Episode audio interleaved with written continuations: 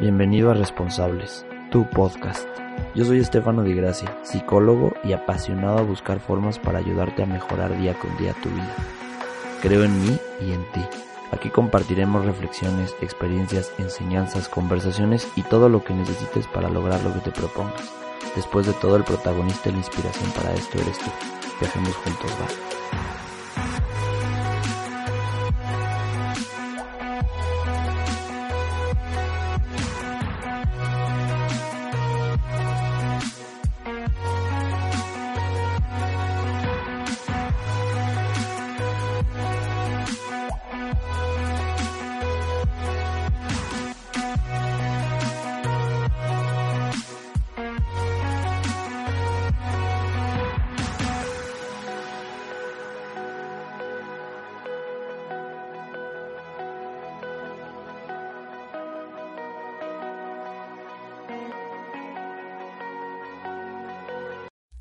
Bienvenidos, ¿qué tal? ¿Cómo estás? ¿Cómo, cómo te va?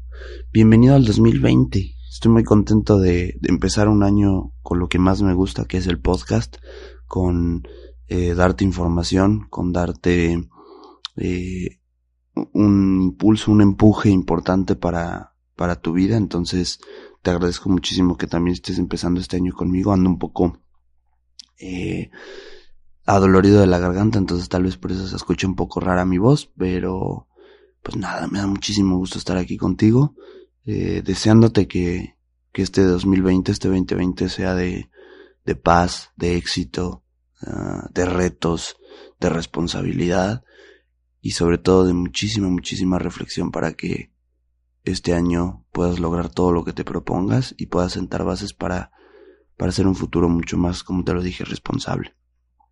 Pues nada, te dejo el primer episodio del año. Es una entrevista con, con mi, mi amigo y talentoso Marco Barba. Entonces espero que te guste. Eh, recuerda, ya sabes, siempre las redes sociales. Eh, me puedes encontrar en Instagram y en Facebook como Stefano DGH. No dudes en escribirme por cualquier duda, cualquier situación que quieras charlar o comentar. Y también te dejo las redes de Marco. Eh, Marco-barba en Instagram. Eh, también él está abierto a cualquier cuestión. Y pues nada, te dejo el episodio, que lo disfrutes muchísimo y nos estamos viendo la siguiente semana. Un beso, bye. Pues nada, bienvenidos amigos. Estamos aquí eh, con nuestro invitado, nuestro tercer ya invitado, que ya saben que es difícil, pero lo vamos haciendo. Y me da muchísimo gusto tener a Marquito. ¿Saben, ¿saben Marco? Pues es un amigo de hace muchísimos años. Y creo que me da muchísimo gusto que después de habernos encontrado en muchísimos otros lados que nos encontrábamos por desmadrosos y por otras cosas, hoy nos encontramos en el lado profesional y, me da mucho orgullo eso, güey. O sea, neta, yo creo que de por sí ver a alguien que está haciendo chingón las cosas me da orgullo, pero ver a alguien que lo conozco desde hace un chingo de años haciéndolas chingón, pues me da muchísimo gusto. Entonces, güey, bienvenido, este es tu podcast, es para ti. Gracias, gracias por la invitación y ojalá pueda aportarte y aportarles algo a, a tu gente, ¿no? Eh, pues no sé, a ver, vamos, vamos a empezar con tu historia, güey. ¿Cómo, ¿Cómo fue que llegaste? Bueno, les, les explico, ya igual en el intro les dije, pero eh, Marco es diseñador industrial. Él tuvo un súper proyectazo que fue Bermuda, que ya nos va a comentar de él, súper premiado. Aquí mi, mi Oscar de los Oscars de, de, de los diseñadores industriales. Pero cuéntanos, ¿qué es Bermuda? ¿Qué fue? Pues Bermuda es un purificador de agua de mar para emergencias. Y en realidad pues yo creo que surgió a partir de que a mí me gusta mucho viajar. Yo vivo en Mérida y pues me gusta mucho conocer lugares, conocer gente, conocer playas, este, acampar, ir a comunidades, comer eh, y pues conocer la cultura de esos lugares, ¿no? A donde voy. Entonces, pues como allá hay muchos pueblos pesqueros, comencé a tener como cierta relación con ellos, ¿no? Tal vez no es constante con la, con la misma gente, pero aprendí de ellos muchas cosas, ¿no? Y algo muy importante que he aprendido de ellos es que son súper generosos. Y me di cuenta porque pues de repente iba a acampar a, algún lado, los conocía me ponía a platicar con ellos, les compraba y de repente era así como de, ten chavo, te regalo esto, ¿no? O sea, pero tu intención no era como acercarte directamente a ellos, era como... No, simplemente porque se me da y siempre soy curioso, ¿no? Entonces pregunto de todo y les pregunto de todo a todos, ¿no? Y más de lo que ellos saben, porque me interesa saber, pues, no sé, un poco de todo, ¿no? Y un poco de lo que la gente sabe. Y conforme a eso me fui dando cuenta cuáles son las necesidades que ellos tienen, ¿no? Y, pues sí, qué es, del, es de lo que carecen. Y por un lado, pues me di cuenta de muchas cosas, pero a la vez algo que dije, ok, ellos tienen un equipo que es como no es suficiente como para lo que hacen todos los días para su trabajo y tampoco es muy actualizado, ¿no? Entonces ellos tienen un alto riesgo de naufragar y realmente pues nosotros no lo escuchamos en las noticias que, oye, ya naufragó aquí los pescadores X. Porque creo que tampoco es noticia porque no son personas que tengan recursos o así, ¿no? Simplemente como que están muy alejados y pues sí, o sea, hay esa parte del rescate, hay esa parte de que pues los buscan y todo, ¿no? Pero pero de ahí en fuera no no hay más. Entonces no tienen ese apoyo, no tienen esas herramientas y dije, ok, ¿por qué no hacer una herramienta en donde ellos puedan este, tener una posibilidad más de sobrevivir a este tipo de, pues a los naufragios, ¿no? Fue ahí como que surgió la idea, pero pues realmente yo llevo viajando allá en la península más de ocho años pero hasta hace un par de meses, de bueno, no ya dos años, ¿no? Que empecé a trabajar ya en el proyecto. Este.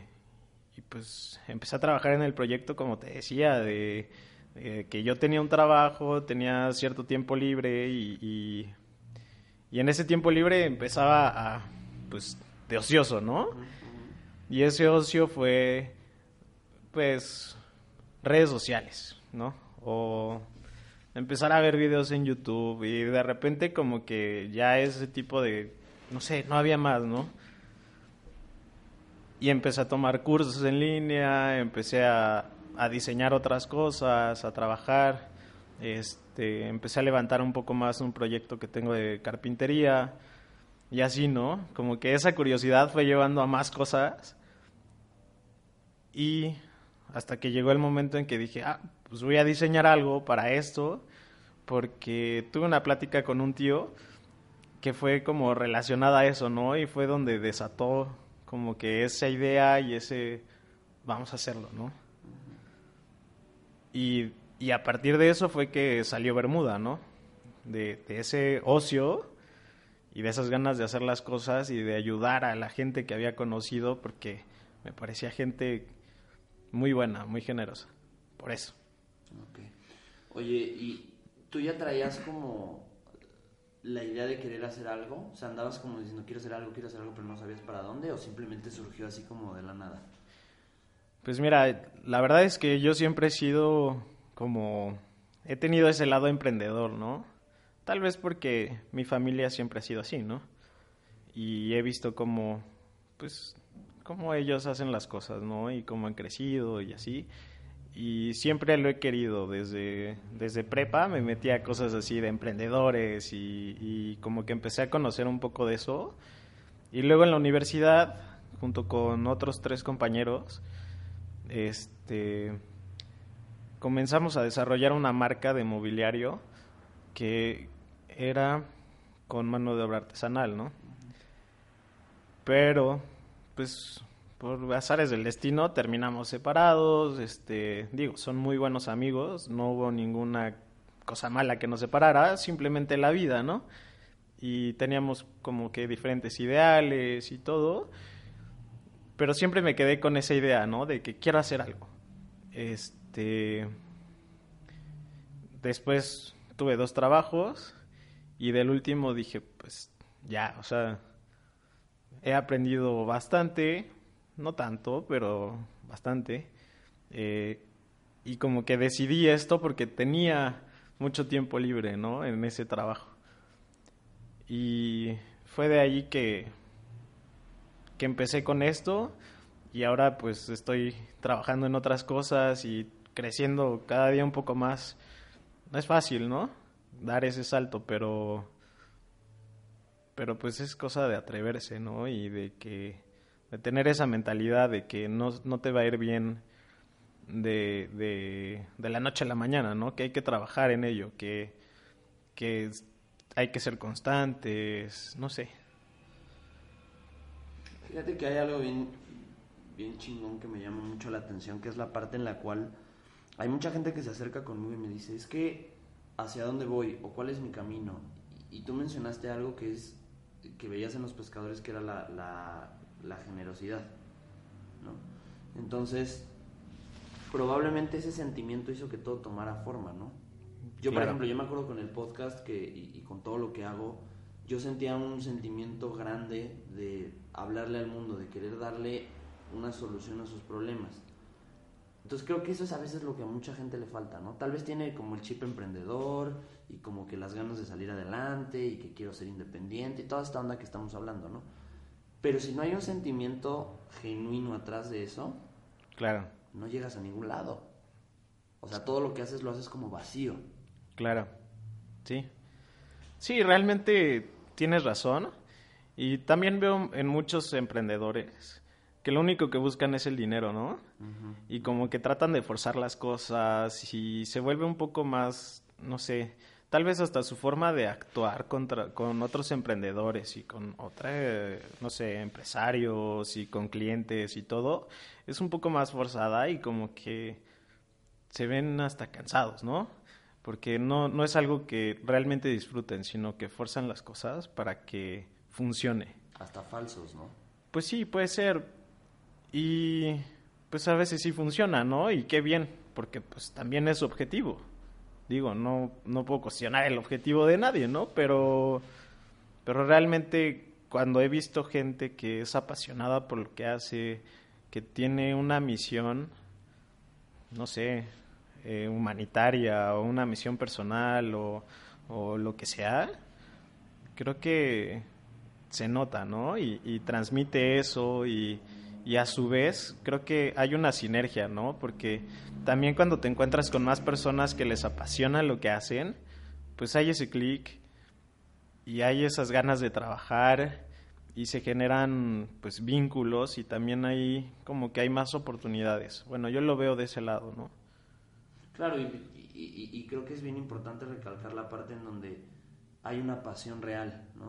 O sea, claro. Eh, yo lo veo, por ejemplo, contigo, ¿no? Que te veo siempre en redes que el premio de acá, que el premio de allá, que estás chingón pero siento que es esta parte en la que tú mismo te has llevado a que la gente se dé cuenta de la transparencia de Bermuda, del proyecto, ¿no? De decir, o sea, ni lo hice por la lana, o sea, tal vez lo hice por la lana, pero no era mi objetivo, ¿no? O sea, sí, claro. lo hice por el sentimiento de generosidad, lo hice por el sentimiento de aportarle algo al mundo y de que probablemente esa onda de la lana la pierdes cuando te, te metes tanto en una pasión, ¿no? Y que finalmente hasta dices, pues no me importa que no viva de esto, ¿no? O sea, creo que también es la la, la, la, suena raro, ¿no? Pero la llenadera de emoción de todo esto, ¿no? Claro, pues sí. Y realmente, bueno, como bien dijiste, tú ya me conoces desde hace muchos años, ¿no?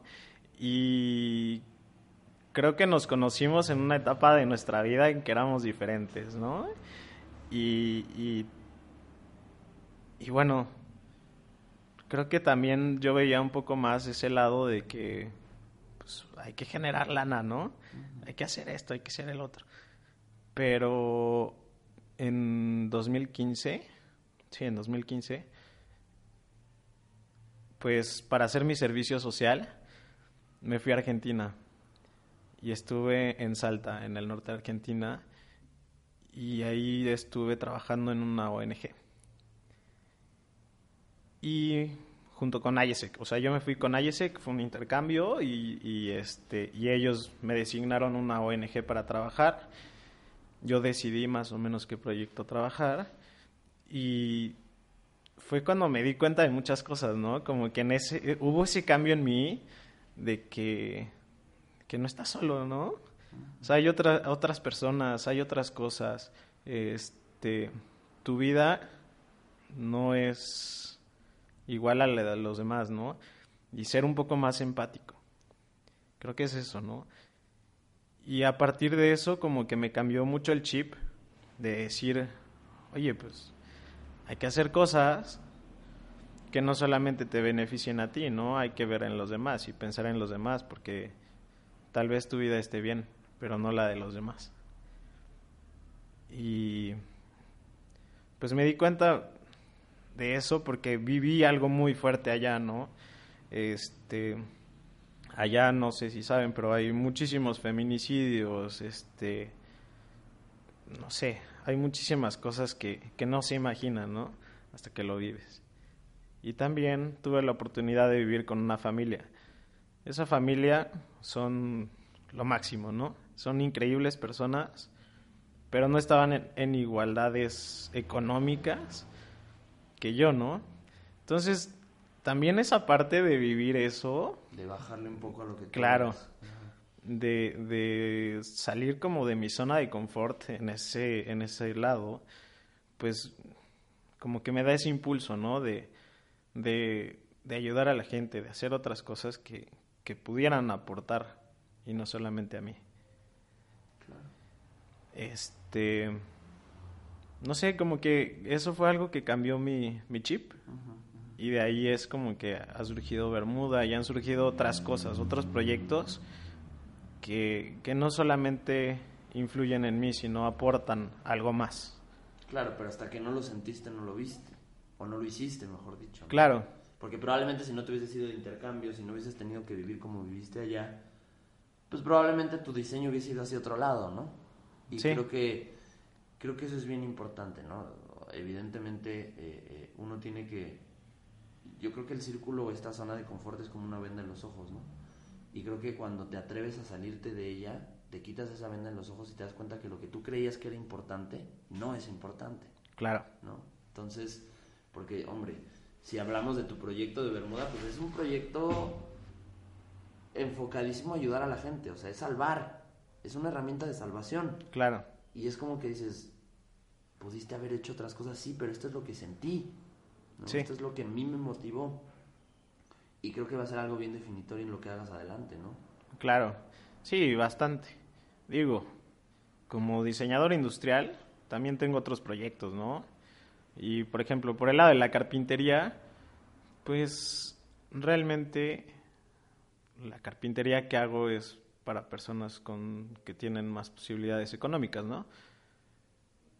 Digo, no es que dedique toda mi vida a, ser este altruista, ¿no?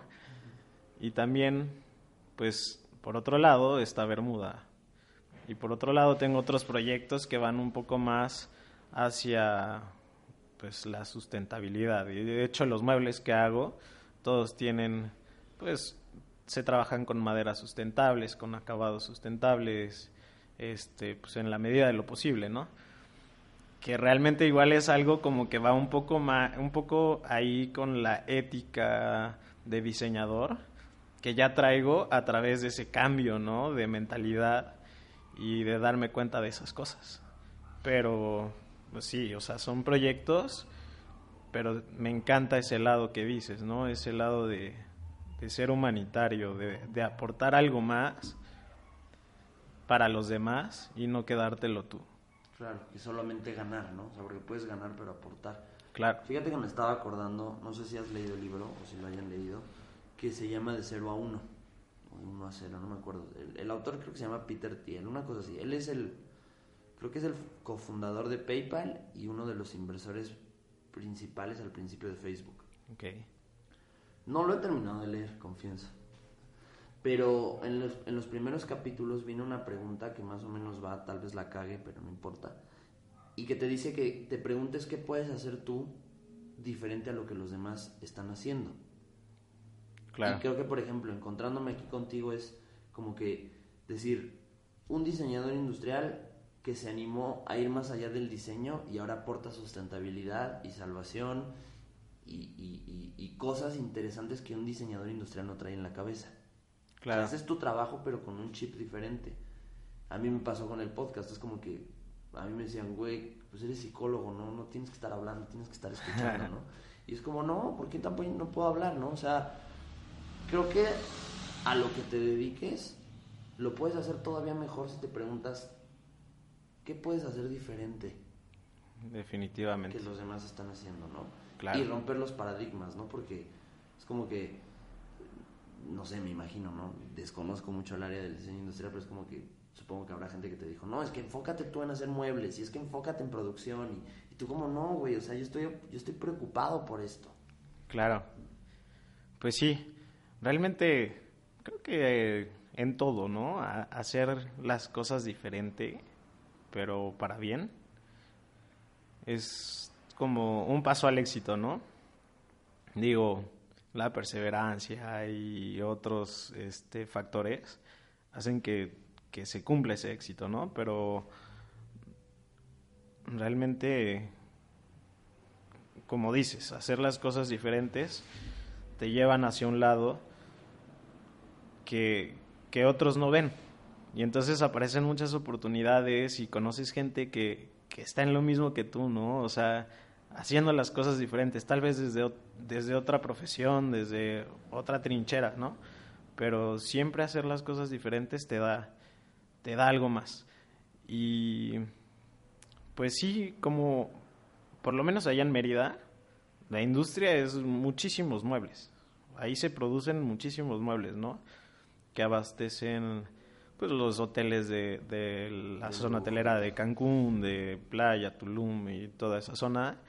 Este pues las mismas haciendas y hoteles de, del, del estado, de Campeche, este pero como que es, eso, ¿no? O sea, prácticamente muchas de las clases que teníamos era así de que no, pues diseña un mueble o haz un mueble y, como que era un poco más enfocado a eso porque pues es la industria de allá, ¿no? Pero volviéndolo al diseñador industrial en México, tiene mucho esa parte, ¿no? este, como de muebles, de, objetos de cerámica, este, y ahorita como que hay una tendencia mucho hacia lo artesanal, que está muy padre, porque también hay ese lado social, ¿no? Por parte de, de los diseñadores industriales trabajando con artesanos. Y está muy padre porque también hay ese como rescate de la cultura en México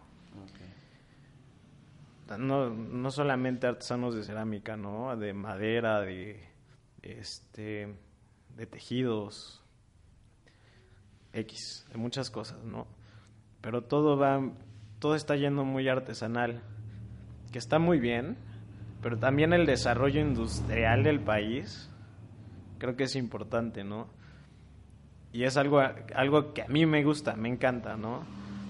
Este también es como que parte de por qué me metí en el desarrollo de Bermuda, ¿no? Porque va más allá de un producto, este, como te decía, artesanal, ¿no? Ya es un, un producto industrial. Y que realmente aquí en México son muy pocos los productos que se producen desde el diseño hasta todo, todo ¿no?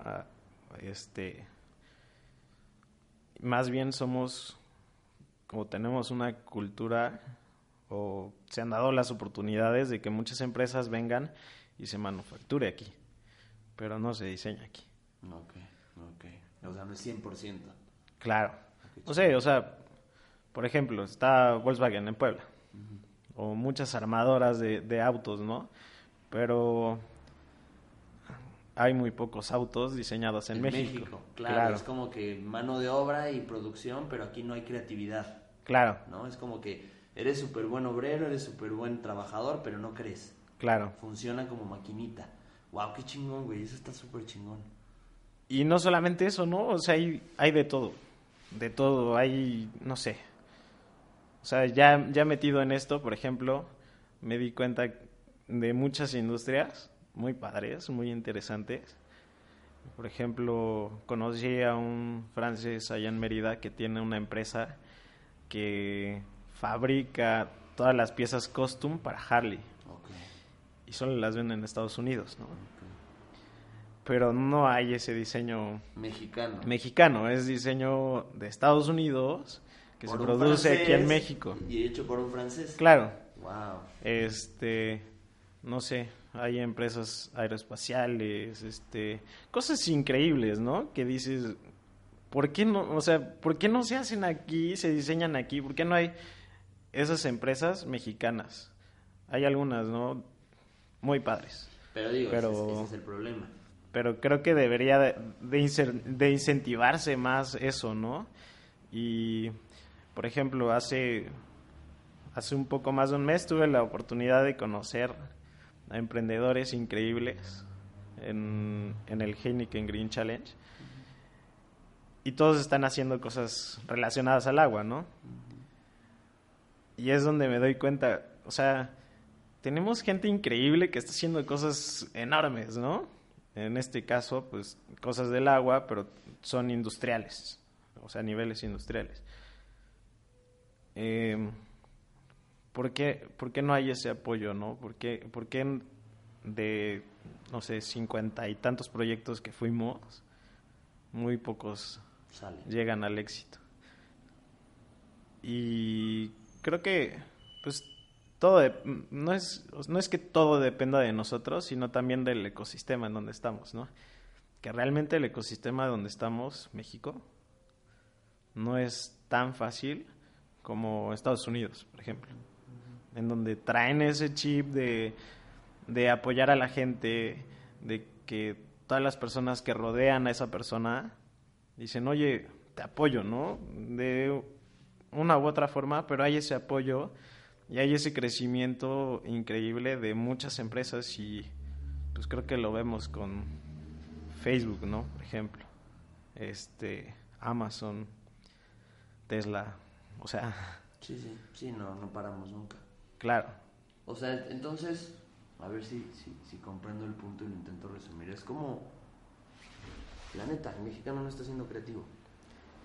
O, está empezando a hacerlo, ¿no? O sea, siento que venimos como de una de un linaje de que siempre hemos sido súper buenos trabajadores y súper laborales, pero la creatividad no es. Y yo, por ejemplo, me he dado cuenta que los momentos en los que menos creativo me he puesto es cuando menos libre me siento. Claro. O sea, siento que creo que para fomentar la creatividad del día de hoy en, los, en las generaciones que van entrando, es como permitirles ser libres, ¿no? Porque creo que de la libertad nace la creatividad. Por ejemplo, a ti te pasó, ¿no? O sea, estabas en un trabajo en el que no eras libre, pero en los momentos en los que tu mente estaba libre, empezaste a maquinar Bermuda. Claro. Entonces, no sé, ¿cómo lo ves? Creo que la libertad es un factor bien importante para la creatividad. Realmente sí. O sea, tienes toda la razón. Y te pongo un ejemplo de, desde mi lado, ¿no? el primer trabajo ya de diseñador industrial que tuve era una carpintería. Pues algo grande, ¿no? Hacíamos varios proyectos. Pero nada, y proyectos... fuera de, lo, de serie. Claro, no, X súper... Pero estaba muy padre, ¿no? Ah, es algo que a mí me encanta. Y yo estaba literal eh, encerrado en eso, ¿no? Y yo quería hacer otras cosas pero me absorbía demasiado. Demasiado que te digo que para, por ejemplo, para un proyecto me la vivía en Cancún cuando mi casa y mi todo está ahorita en Mérida, ¿no? Pero yo me iba de martes a viernes a Cancún y trabajaba de 7, 8 de la mañana hasta 9 de la noche o algo así, dependiendo de, o a veces más, ¿no? Y este, y nada más regresaba a mi casa y era un momento en que pues ya ni, ni ver a mis amigos, ¿no? Yo llegaba a descansar, o sea, y, y ya llegó el momento en que yo me sentía encerrado, estresado, este, que de alguna forma el que era mi jefe sí nos sí me daba chance de, de hacer cosas como por ejemplo tuve algunos viajes con la familia y, no había problema no mientras yo programara mis cosas pero mientras yo estaba ahí era full todos los días, a todas horas. Y recibía así una llamada a 6 de la mañana, oye, necesito que hagas esto y que pase esto y bla, bla, bla, bla. o sea, no había llegado ni al trabajo y yo ya estaba recibiendo los trancazos, ¿no? Y como dices, no tenía esa libertad. Después pasé al otro trabajo y eh, intermedio a eso igual tuve un poco de libertad. Y dije, pues voy a llevarme la leve para encontrar un trabajo en donde yo me sienta más cómodo, algo que me guste y así, ¿no? Porque pues lo otro me gustaba, pero estaba muy presionado. Y recuerdo que fui a una empresa joyera que produce a Cartier y a empresas de ese nivel. No, es, es de Estados Unidos, creo. Y este. Y llego. Y pues es una joyería, ¿no? Se entiende un poco, pero era una cárcel. O sea, literal una cárcel. Un, un lugar que está todo cercado. Dejas todo, todo afuera para entrar hay dos puertas, pasas en una, te preguntan qué onda, pasas a la otra, después llegas y en un pasillo muy, muy angosto, llegas a una puerta enorme de metal y tocas y ya, o sea, dices a qué vas, te abren, entras y otra vez hay otra, o sea, muchos filtros, ¿no? Y a donde entras, que es la recepción, todo con vidrios blindados, este, no sé. En todo el edificio no hay ventanas. No entra la luz del sol. Y pues como que a mí me, me friqueó un poco como que ver eso, ¿no? Como cómo trabaja esa gente. Que hace cosas muy chingonas, que la joyería es súper sí. bella, ¿no? sí, sí, sí está padrísimo lo que hace, ¿no? Pero ¿qué hay detrás? Sí, no, en ese ecosistema, puta, yo creo que no te permites ni ser creativo nada. No, pues no. O sea, yo, a mí me encanta la naturaleza, me encanta el aire fresco, ¿no? Me encanta ese, esa parte y estar, pues, totalmente fuera de contacto de eso, ni siquiera ver el cielo, pues está cañón, ¿no? Wow. Y dije, o sea, me hablaron y me dijeron, oye, sí nos gustó lo que haces y todo, este, vente tal día para que empieces capacitación y así. Les dije, no, gracias. sí, claro, me imagino, me imagino. Como que ya porque ya había ido a la, a la cita para que me entrevistaran y para hacer como un examen y todo eso, pues como que cumplí con eso, ¿no? Pero la verdad es que sí me friqué un poco esa, esa, esa onda de que iba a estar en lo mismo, ¿no?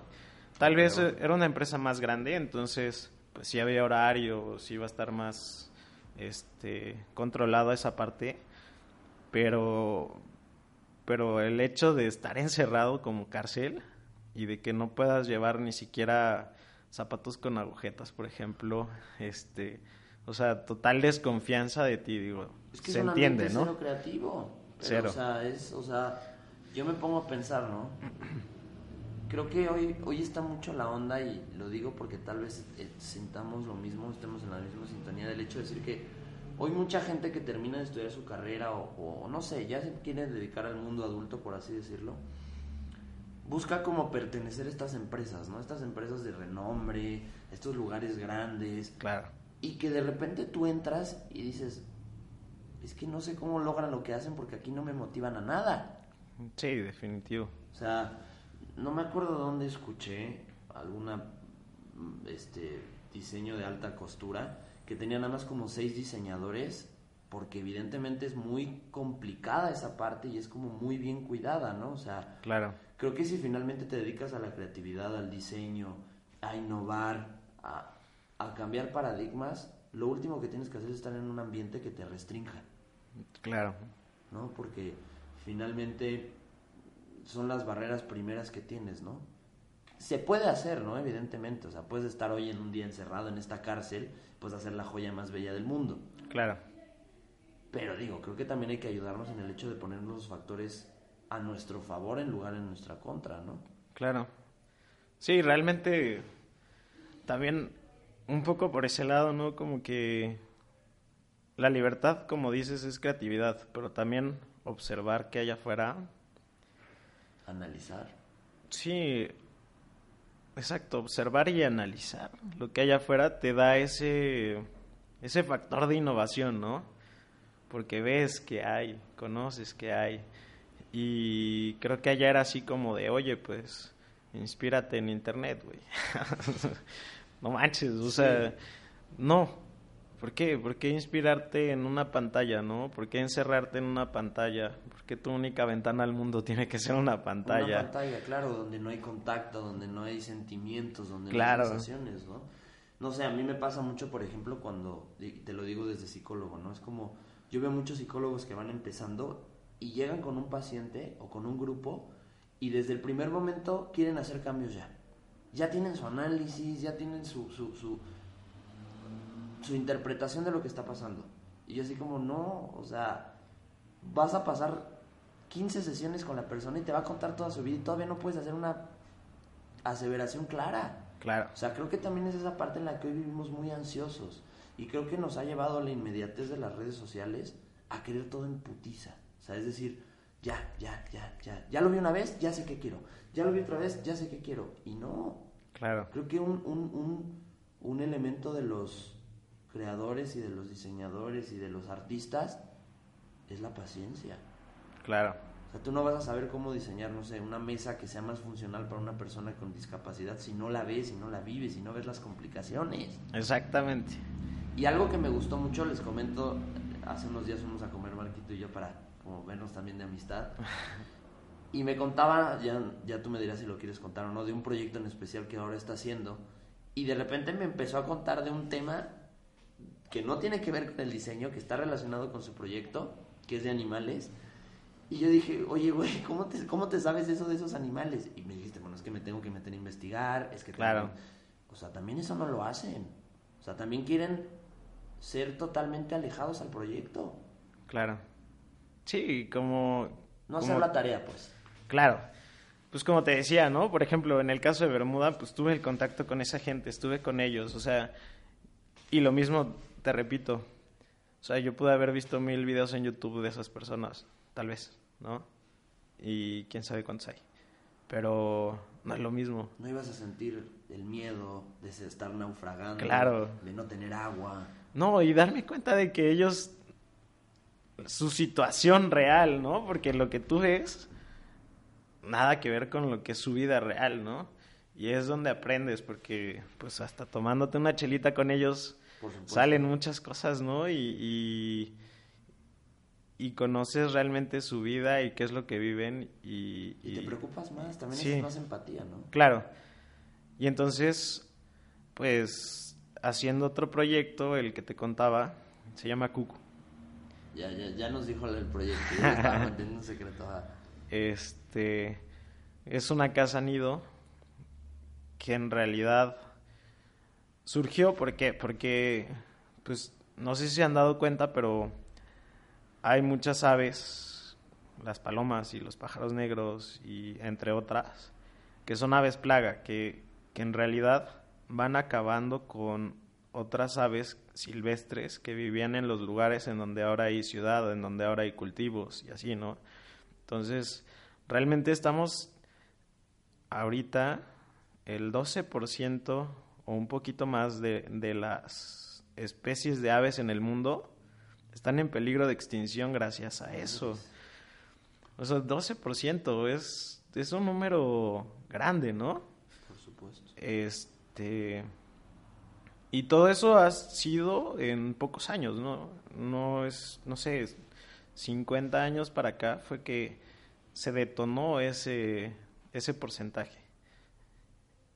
Entonces, como que tratando de buscar algo por ahí, este, platicando con mucha gente y empecé a ver noticias de eso, ¿no?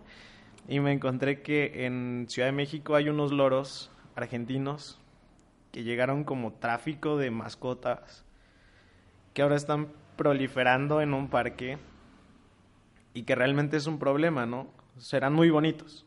Es su ambiente. Pero no es su ambiente, entonces están acabando con otras aves que realmente vivían ahí y, y con lo mismo traen enfermedades de aves, traen enfermedades o, o, nuevas, ¿no? Sí, nuevas, que pueden atacar también al humano, este, o sea, traen muchas complicaciones Y de hecho ayer estaba leyendo un artículo que, que decía que si las palomas son ratas con alas.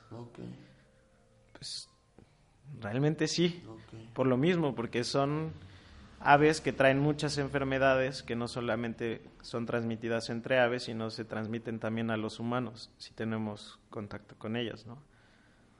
Este y va, va un poco por ese lado, ¿no? Entonces, pues decidí investigar un poco más y meterme más en eso y, y, como te digo, yo no soy un experto en todo, ¿no? Sino que me comunico con... No, no, no. Me comunico con expertos en el tema. Para hablar su idioma. Porque veo de alguna forma que hay una necesidad, porque lo he leído, porque de casualidad lo encontré. Y es ahí como surge, ¿no? Como, oye, hay esto, ¿no? ¿Por qué? ¿Por qué pasa? Y como te digo, soy súper curioso y metiche. y empiezo a, a, platicar con gente de, oye, y, y, qué hace tu profesión, no? ¿Y qué es esto? ¿Y qué es el otro? Y cuando veo algo raro siempre pregunto y siempre me meto más y más y más y más. Y es como que aprendo un poco, que no lo tengo siempre fresco en la cabeza, ¿no? Pero, pero es eso, como, como que de ahí surgió y he platicado con algunos expertos en esto y leído un montón de esto, de libros pues, internacionales, estudios internacionales, y de ahí surge, ¿no? Como que, ok, hay que hacer algo que pueda solucionar esto. Okay. Y después, ok, existen unos, este, un plan de sostenibilidad de la ONU para 2030 que es toda esta década que, que empieza, ¿no? Sí, ya en dos semanas. Y entonces dije, pues hay que unir todo eso, ¿no? Que realmente tu trabajo, o en este caso mi trabajo, se, se unen varios puntos para realizar un proyecto. Y algo que se está haciendo ahorita es que las ciudades o poblaciones, X, las comunidades, sean sostenibles. ¿Qué, ¿Esto qué quiere decir? Que sean económicamente viables, ecológicamente viables y socialmente viables, ¿no? O sea, ¿y qué es viable? Que, que, todo, que esos tres pilares estén bien, porque a partir de que esos tres pilares estén bien en conjunto, se pueden hacer cosas increíbles. Entonces, Cucu es un poco de esto, ¿no? Cucu quiere aportar un poco a esto que se fabrica o se fabricará con mano de obra artesanal, aportará un poco al medio ambiente y pues tiene un lado social, ¿no? Tiene un lado económico. Entonces es un poco de del conjunto de esas tres de esos tres puntos, de esos tres pilares de la sostenibilidad que si bien no es algo extremadamente grande, es, es un granito de arena, ¿no? Para, para trabajar en la sostenibilidad de México. Desde, desde ese punto es como que trabajar en eso, ¿no? Y, y, y creo que mis proyectos van un poco más allá de, de pensarle en dónde puedes poner un poco un granito de arena, ¿no? Siempre este, o sea, me ha gustado ese tema de la, la, sostenibilidad, pero no tiene mucho que me empecé a meter ya más en ello. Y tuve la fortuna de, de que me invitaron a, por la Secretaría de Desarrollo Sustentable allá en Yucatán, junto con empresarios, este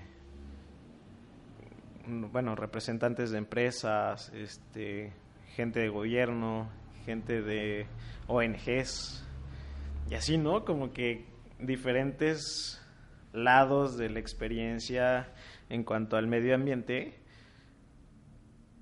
pues dimos nuestras ideas para la nueva, la creación de las nuevas leyes en, en torno a eso, ¿no? Y en torno a los plásticos de un solo uso. Okay que en realidad es como que eso y de ahí van a surgir varias cosas más para hacer un estado más sustentable, ¿no? Pero es eso. como que me voy metiendo más en, en todo este tema y aprendiendo de todo. Con tu bandera de diseño. Claro, sí, siempre.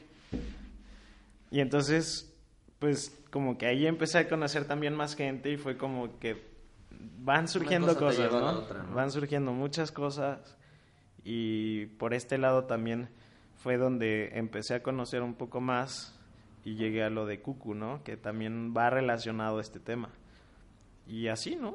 Como que vas uniendo puntos y, y creo que es eso, en lo que puedas aportar a tu gente, a, los que no conoces y a tu país. Desde lo que aprendiste, ¿no? Desde lo que aprendes, exacto. Lo que tú vas a aportar, ¿no? O sea, digo, por ejemplo, desde tu lado. O, sea, eh, o desde el lado de cualquier persona que hace un podcast, ¿no? Es lo que tú sabes, transmitírselo a las demás personas.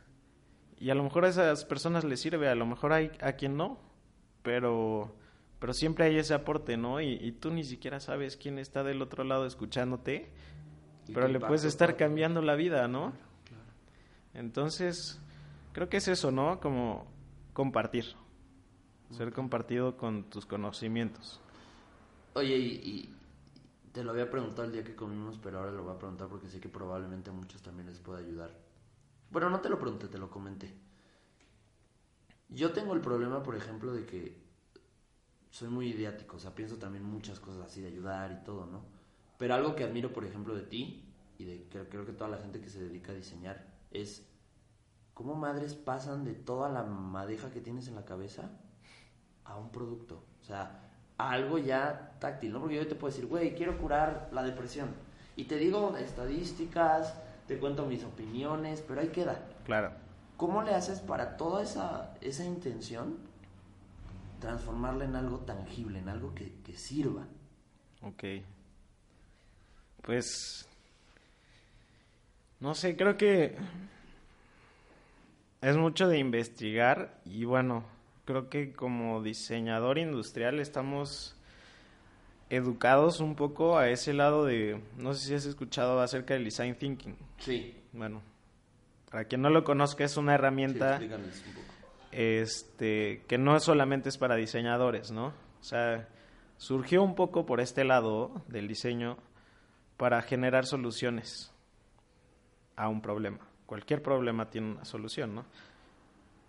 Entonces, ahora es una herramienta muy grande, muy importante, que en muchas eh, empresas es muy valorada.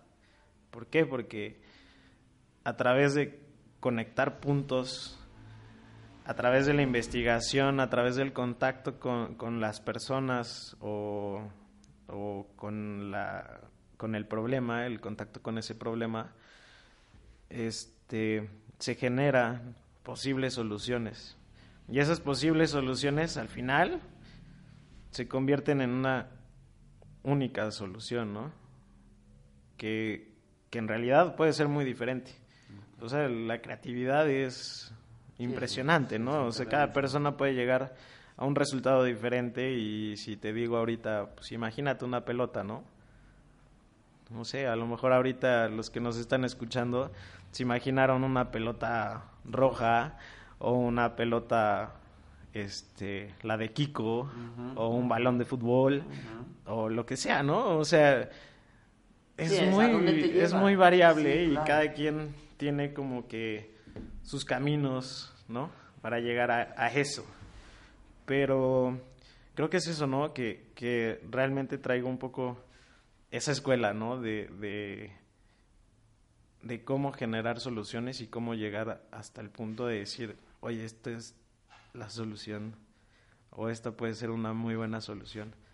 Digo, no, no es que descubras el hilo negro, ¿no? Como dicen, pero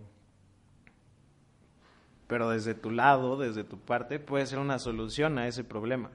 Y puede que una persona que haya leído los mismos libros que tú, que haya tenido el mismo caso, que haya conocido a la misma gente, va a tener otra idea. Llega a otra solución. Pero creo que es un poco eso, ¿no?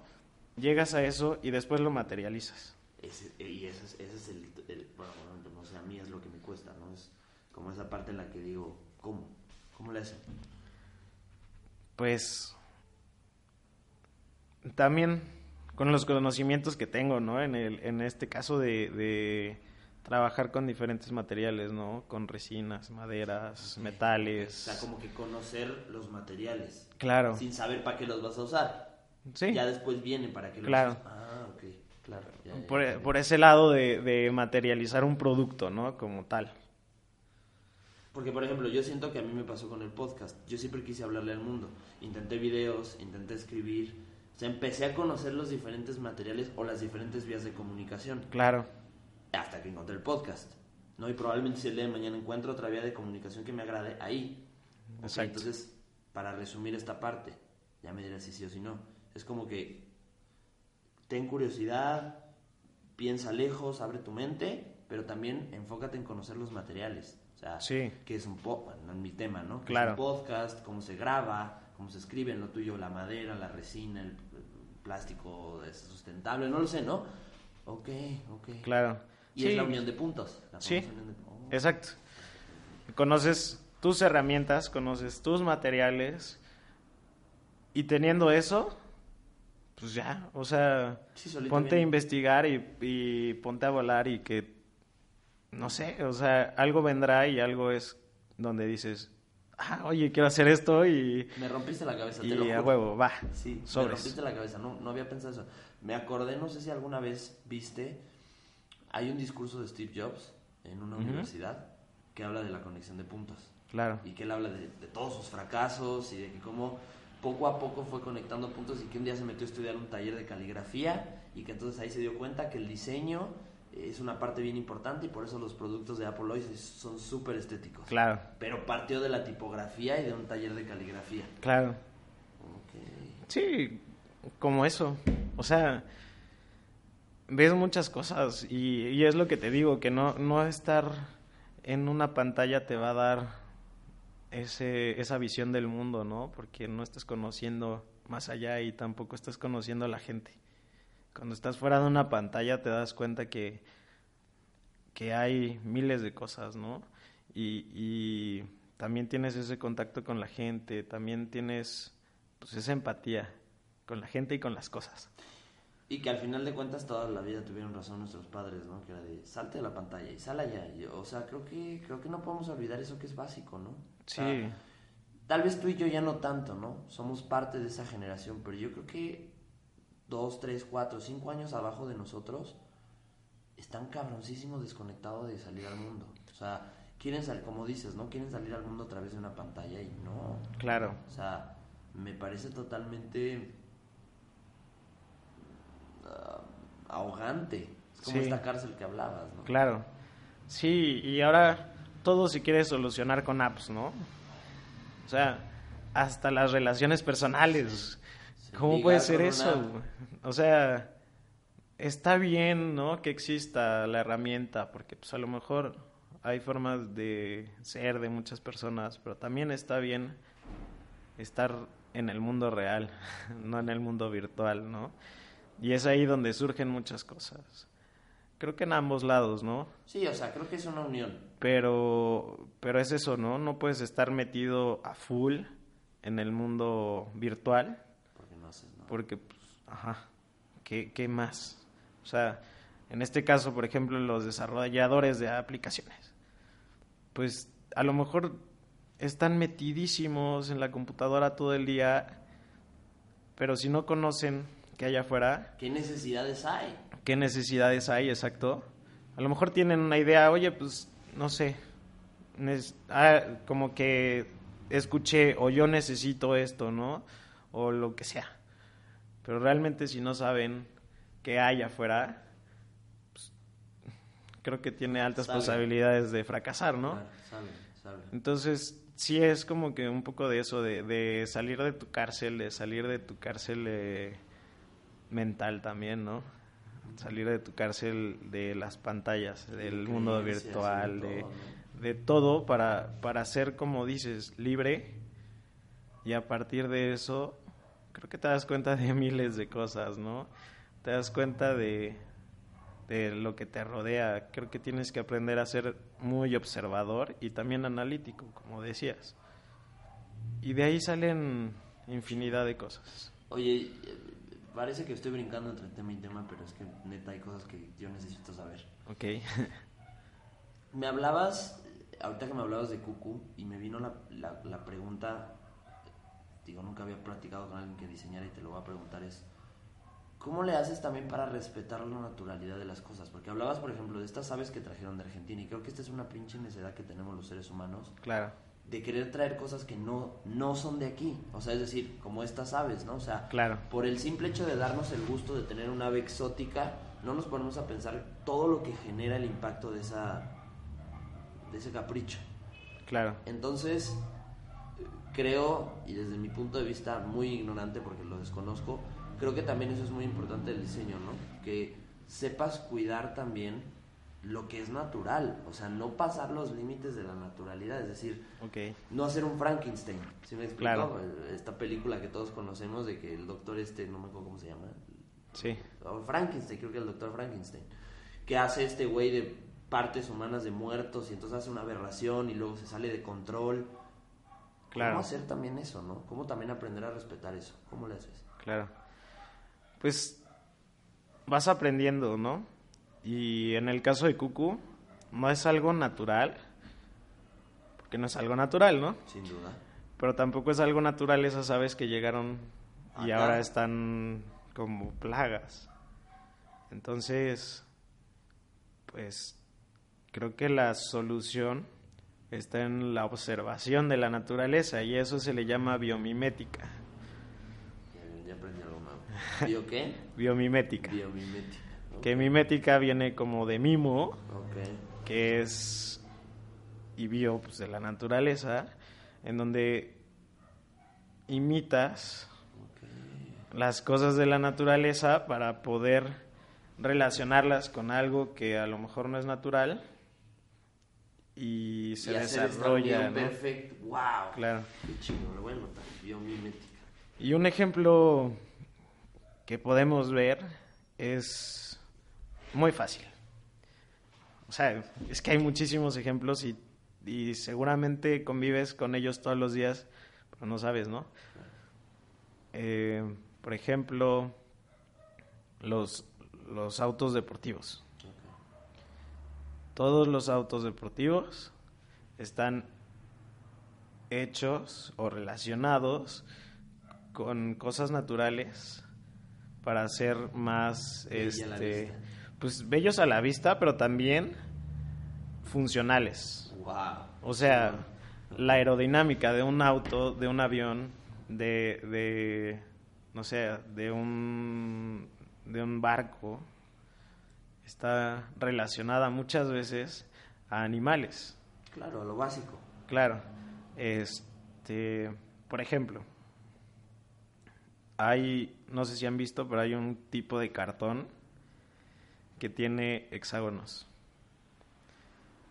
No, X. Se ocupa mucho en industria, ¿no? Y ese tipo de cartón es muy, muy fuerte.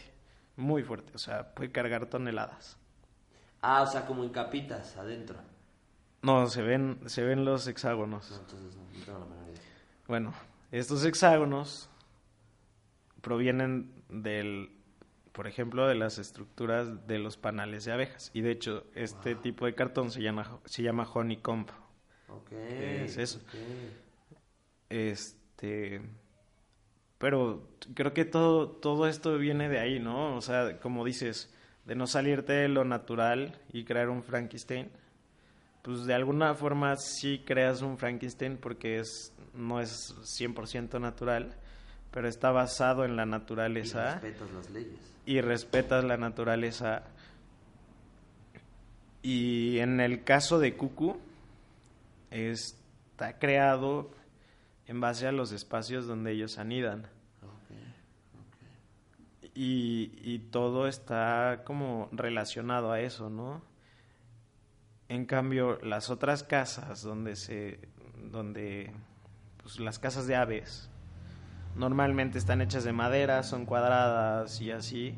Y el hecho de que tengan un piso plano que no son que es antinatural este hace que las aves tengan malformaciones en sus patas y sus patas son pues una de sus herramientas principales, ¿no? así como el pico. Entonces, hacer estas cosas, como dices, antinaturales y salirte de eso y no observar, te, te lleva a eso, ¿no? Que realmente se, se, ha vuelto un problema. Que lastimas, finalmente. Claro. Y bueno, también la naturaleza es muy inteligente.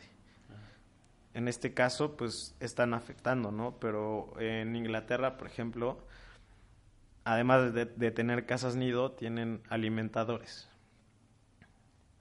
¿Y a qué voy con esto? Es que los alimentadores pues no están hechos para todas las, todos los tipos de aves, ¿no? Pero todos los tipos de aves que hay por allá se alimentan ahí. Ah, ok, Ahora, ¿qué ha pasado con el paso de los años? Que no son muchos, las aves han evolucionado y sus picos de varias de ellas ahora son más largos.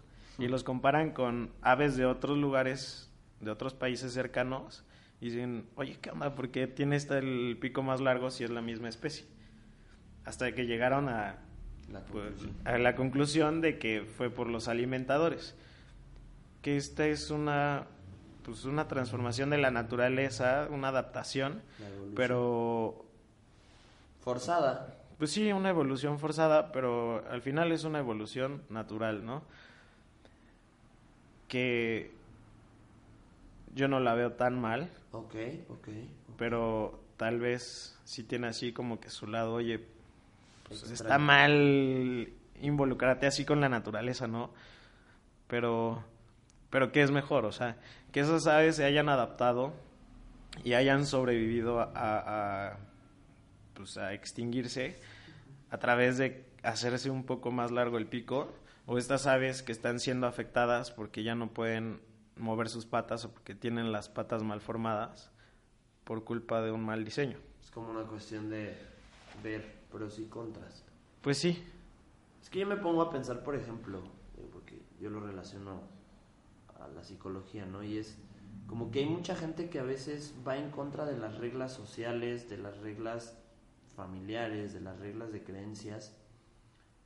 Y sí, de alguna u otra forma se terminan convirtiendo en un Frankenstein, pero también dan el parteaguas para muchas cosas. O sea, claro. creo que a veces hay que sufrir esta parte de de evolución forzada. Ok.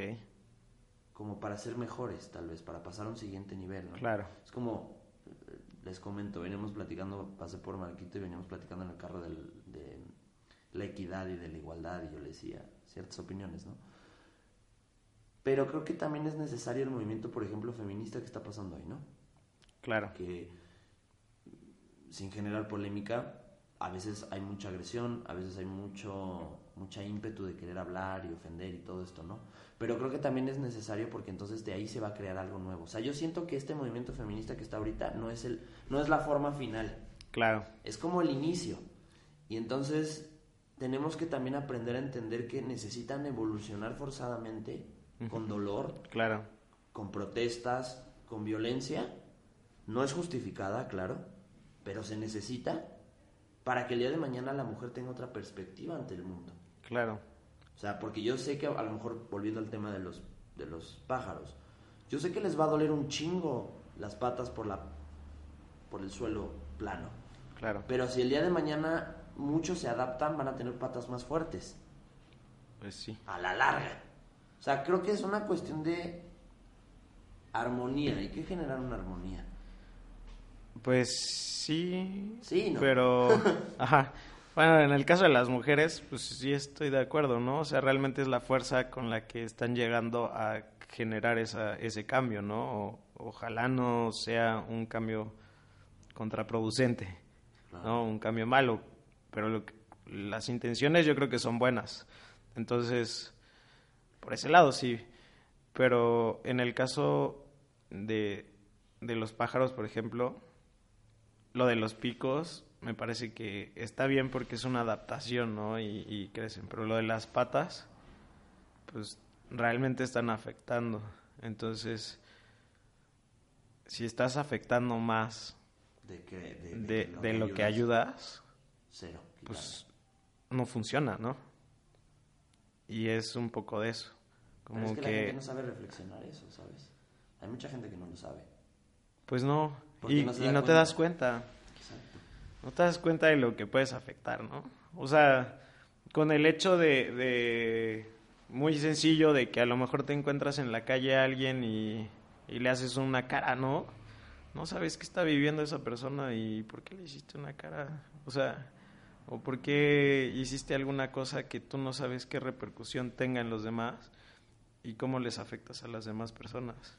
Entonces, creo que también es un poco de esta empatía, ¿no? Ah, Eh, de, de, de ser empático, en, el, en mi caso, de ser empático con lo que diseñas, con el usuario, este, con los productores, con quien lo compra, este, no sé, ser empáticos con todos, porque si no hay eso, difícilmente vas a lograr llegar. eh, generar resultados. Sí, Y, y la psicología que yo practico, la primera regla es ser empático. Aprender a ponerte en los zapatos del otro para entender sus problemas. Claro. Entonces, qué chingón, qué chingón. Bueno, para ir cerrando, eh, fíjate que ya es el tercer episodio que tengo gente que invito y sigo sin formularlas porque he sido un flojo en pensar las preguntas. Pero siempre lo digo en los micrófonos que estas preguntas se las roba de mentes a Diego. Ok. Él tiene un chingo, pero estas dos me encantan porque creo que son súper importantes y tú sabes si me las quieres contestar, quieres desviarte el tema, no hay ningún problema. Pero, ¿cuál ha sido el peor consejo que te han dado? El peor consejo, yo creo que, uy, está difícil, ¿no? Ok. Este, pues creo que ni siquiera sé de quién venga, pero yo creo que es como que muy general, que un consejo es como seguir órdenes, ¿no? Pero creo que todos estamos educados así, ¿no? Como seguir órdenes. Pero muchas veces no analizamos de quién vienen esas órdenes o esos consejos o es, ¿no? Entonces, de niño te dicen, oye, pero ah, hazme caso, este, sigue las reglas. Pero creo que hay que ser un poco más analíticos en eso, ¿no? Y, y creo que también ahí es donde viene el ser disruptivo y salirte de tu zona de confort. No quiere decir que salirte la- de, de, de las reglas, no, no estoy diciendo que hagas cosas malas, ¿no? Porque también hay reglas sociales, no, no me refiero a reglas pues impuestas por la ley o así, ¿no? Sino reglas sociales que, que todos seguimos como unos robots y que no nos damos cuenta y no analizamos y, y si llegamos a, a romper ese paradigma, puede ser que hagamos muchas cosas grandes, ¿no? Eh, y creo que en todos lados sucede, ¿no? Como que, no sé, tenemos ese de que, ay, ¿qué va a decir? No sé, X. ¿O qué va a pasar si hago esto y, y güey, hazlo? o sea, mientras no afectes a nadie, a lo mejor te afectas a ti, pero aprendes de eso, ¿no? Hazlo, crece, que te valga madres. O sea, creo que eso es un consejo malo que me han dado, ¿no? Como de que, ah, sigue, sigue a la gente, ¿no? Está mal, está mal, o sea, eso, eso yo creo que es un consejo malo y, y que no solamente me han dado a mí, o sea, que, que es como una, las reglas sociales impuestas por todos. Yo no sé, algo así lo veo. Ok, No, súper chingón. O sea, creo que finalmente es esta parte en la que si no te permites romper las reglas, no te vas a permitir crear nada. Claro. Pero creo que para romper las reglas, y yo le agrego, eh, tienes que primero aprender a entender qué son las reglas. Porque también hay mucha gente que las quiere romper sin saber qué son. Claro. Bueno. Y el otro es, ¿cuál es el mejor consejo que te han dado? El mejor consejo, bueno, creo que ya, ya había platicado de esto contigo y es, eh, creo que en esta etapa de mi vida, como te decía, me he enfrentado con muchas cosas, muchos cambios, eh, muchas opiniones positivas, negativas y muchas negativas que son las que más me han pesado. Y hubo varias personas creativos, amigos creativos, este que pues ahora yo digo, les doy gracias, ¿no? Por, por escucharlos y, y, por ejemplo, te los puedo decir que son FG Arquitectura, el dueño de FG Arquitectura, un buen amigo mío y con quien hago algunos proyectos, los arquitectos de Arkham y Frank Moreno de Endor. Ellos tres, yo les he preguntado porque ellos tres han tenido bastante éxito recientemente y, digo, seguramente se han enfrentado a lo mismo que yo, ¿no? A comentarios positivos y negativos y cambios este, en muchas cosas, muchos sentidos. Y me dicen, toma las cosas de quien vengan y que te valga madres, ¿no? O sea, realmente que te valga madres lo que, lo que pasa a tu alrededor, si no es algo que, que te que sea bueno para ti. Si es algo negativo para ti, ¿por qué, ¿por qué atormentarte con eso, no? ¿Por qué hacerle caso a alguien que, que, que te está diciendo algo negativo? Cuando a lo mejor creo que hay que, hay que aprender a ver, ¿no? Los comentarios de las personas, pero es eso, como aprende a identificar qué comentarios son positivos, qué comentarios son negativos y cuáles te hacen crecer. Entonces, creo que son, son es, es, es algo reciente, ¿no? Porque me han dado muy buenos consejos, pero ese consejo en lo personal, ahorita en este momento de mi vida son como... Me, me ayudaron mucho, ¿no? que, güey, solo hazlo. o sea, y si, y si alguien te dice, ¿quién es? O sea, ¿por qué te dicen? Porque muchas veces eh, luego te dicen, no, es que tú no lo puedes lograr. ¿Y por qué no lo puedo lograr, no? No, es que está mal, porque está mal. O sea, pregunta como una, una herramienta del design thinking, de hecho. Pregunta cinco veces por qué. Entonces, ¿por qué está mal? Uy, si no te responden, entonces, ajá, no tienen razón y no es un punto eh, que tengas que tomar en cuenta. Y a lo mejor si respondes esos cinco por qué, vas a decir, ah, ok. o sea, esto sí tiene sentido y y puedo mejorar en esto para que ese por qué sea positivo, ¿no? Y también tener un para qué, ¿no? Yo creo que va un poco con eso. Eh, y lo relaciono mucho a, a, algo reciente. Me han dado consejos increíbles, mucha gente, pero, pero esto es algo muy reciente y muy personal y que comparto con mucha gente. No, gracias, güey. Súper chingón, la neta. O sea, creo que. Y creo que lo relaciono con el mal consejo que dijiste al principio, ¿no? Que es. Lo resumiría si te vas a atrever a romper las reglas, también debes de atreverte a aguantar que te van a criticar. Claro. Porque eso a mí me ha pasado, ¿no? O sea, sí. Me atreví a romper las reglas, las críticas no han parado de llegar, pero sigo firme. Claro. Okay. Y bueno, y, y en este caso, si tú dices, ok, creo que también lo podemos relacionar con lo que te estoy diciendo tienes un para qué y tienes un por qué. Pero todas esas, esas malas, eh, malos comentarios o lo que sea que ha llegado a ti, tiene esos cinco por qué. Sí, claro. Dices, no, o sea, qué es lo que vale la pena, qué es lo que no.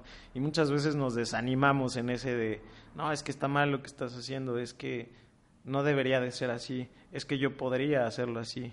O sea, Mucha gente me ha dicho, es que yo, yo lo haría de esta forma. Pues hazlo, hazlo, te juro. No me molesta que la gente lo haga, pero, pero me doy cuenta muchas veces que, que esa gente no me está aportando valor, simplemente está diciendo como que yo soy más chingón que tú, ¿no? A veces. Como, como en ese que es que yo ya lo hubiera hecho. Y digo, pues hazlo. O sea, creo en tu capacidad, hazlo. No, no me lo digas, hazlo. Ajá. Que tal vez esté mal, suena, un poco agresivo, pero... Pero, pero es parte de... Pero es parte de, ¿no? De aprender a, ver de dónde vienen las cosas, de quién vienen, por qué vienen y para qué vienen. Okay. Qué chingón, güey. Qué chingón se cerró esto. Gracias. pues nada, Marquito. Eh, te agradezco, güey, que hayas estado aquí. Te agradezco que te hayas hecho un tiempo para estar acá, porque sé que al ratito también tienes más entrevista. Entonces, Gracias. Y, y nada, eh, les voy a dejar ahí en la descripción las redes de, Marco, pero se las diga también. ¿Cómo te pueden encontrar en Instagram? En Instagram, Marco-Barba. En mi página de Facebook es Marco Barba Diseño Industrial. Y, y ya con esas. Y nada, pues les agradezco mucho que estén acá. Eh, agárrense porque vamos a estar platicando, Marquito y yo, que vienen buenas cosas. Ya les cuando las sentemos, cuando el diseñador las siente, porque yo lo estoy diciendo y presentando. Pero nada, nos estamos viendo pronto. Eh, yo creo que este episodio ya lo vamos a estar escuchando en 2020 porque va a estar de vacaciones esta semana. Súper. Así que estoy hablándoles desde el pasado para el y nada, nos estamos viendo pronto. Bye. Bye, gracias.